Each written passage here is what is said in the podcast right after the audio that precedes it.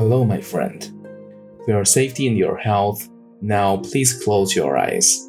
Take a deep breath, clear your mind, and start feeling your pulse. Hello, my friend. Welcome back to JFT channel. You're at episode 52. The existence and the continuation of humanity and human society depends on hope. A hopeless man will fall into the dark hole for fear and frustration. A hopeless society will do nothing for its civilians but bring the chaos.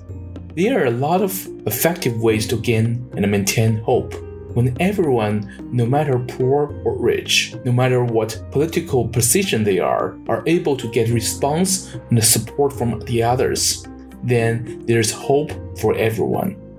When parents work hard for whatever they truly like and never lose their passion to their job, the children will learn hope from it. When people interpret death as either another beginning of a circle of life or just a return to God, at least not the absolute end. They're going to maintain hope even when the death is not far from them.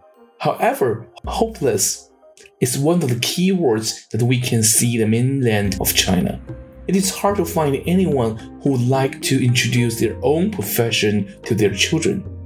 Difficult, full of anger, full of disrespect are usually the words they describe their jobs. I will never let you do the same thing again. It's not enjoyable at all. That was my father told me since my childhood. Just like the democratic protest that happening in Hong Kong. When the citizens cannot get any response from the government for any of their demands, then this government is hopeless and cannot be considered legal anymore. The power and authority should be forfeit to anyone who can take the responsibility. God bless those young people who fight for their basic right and freedom, just like what the group of talents who formed America in 1776. Well, this is the end of the show today. Thank you for your time and your faith with God. Now, please take another deep breath.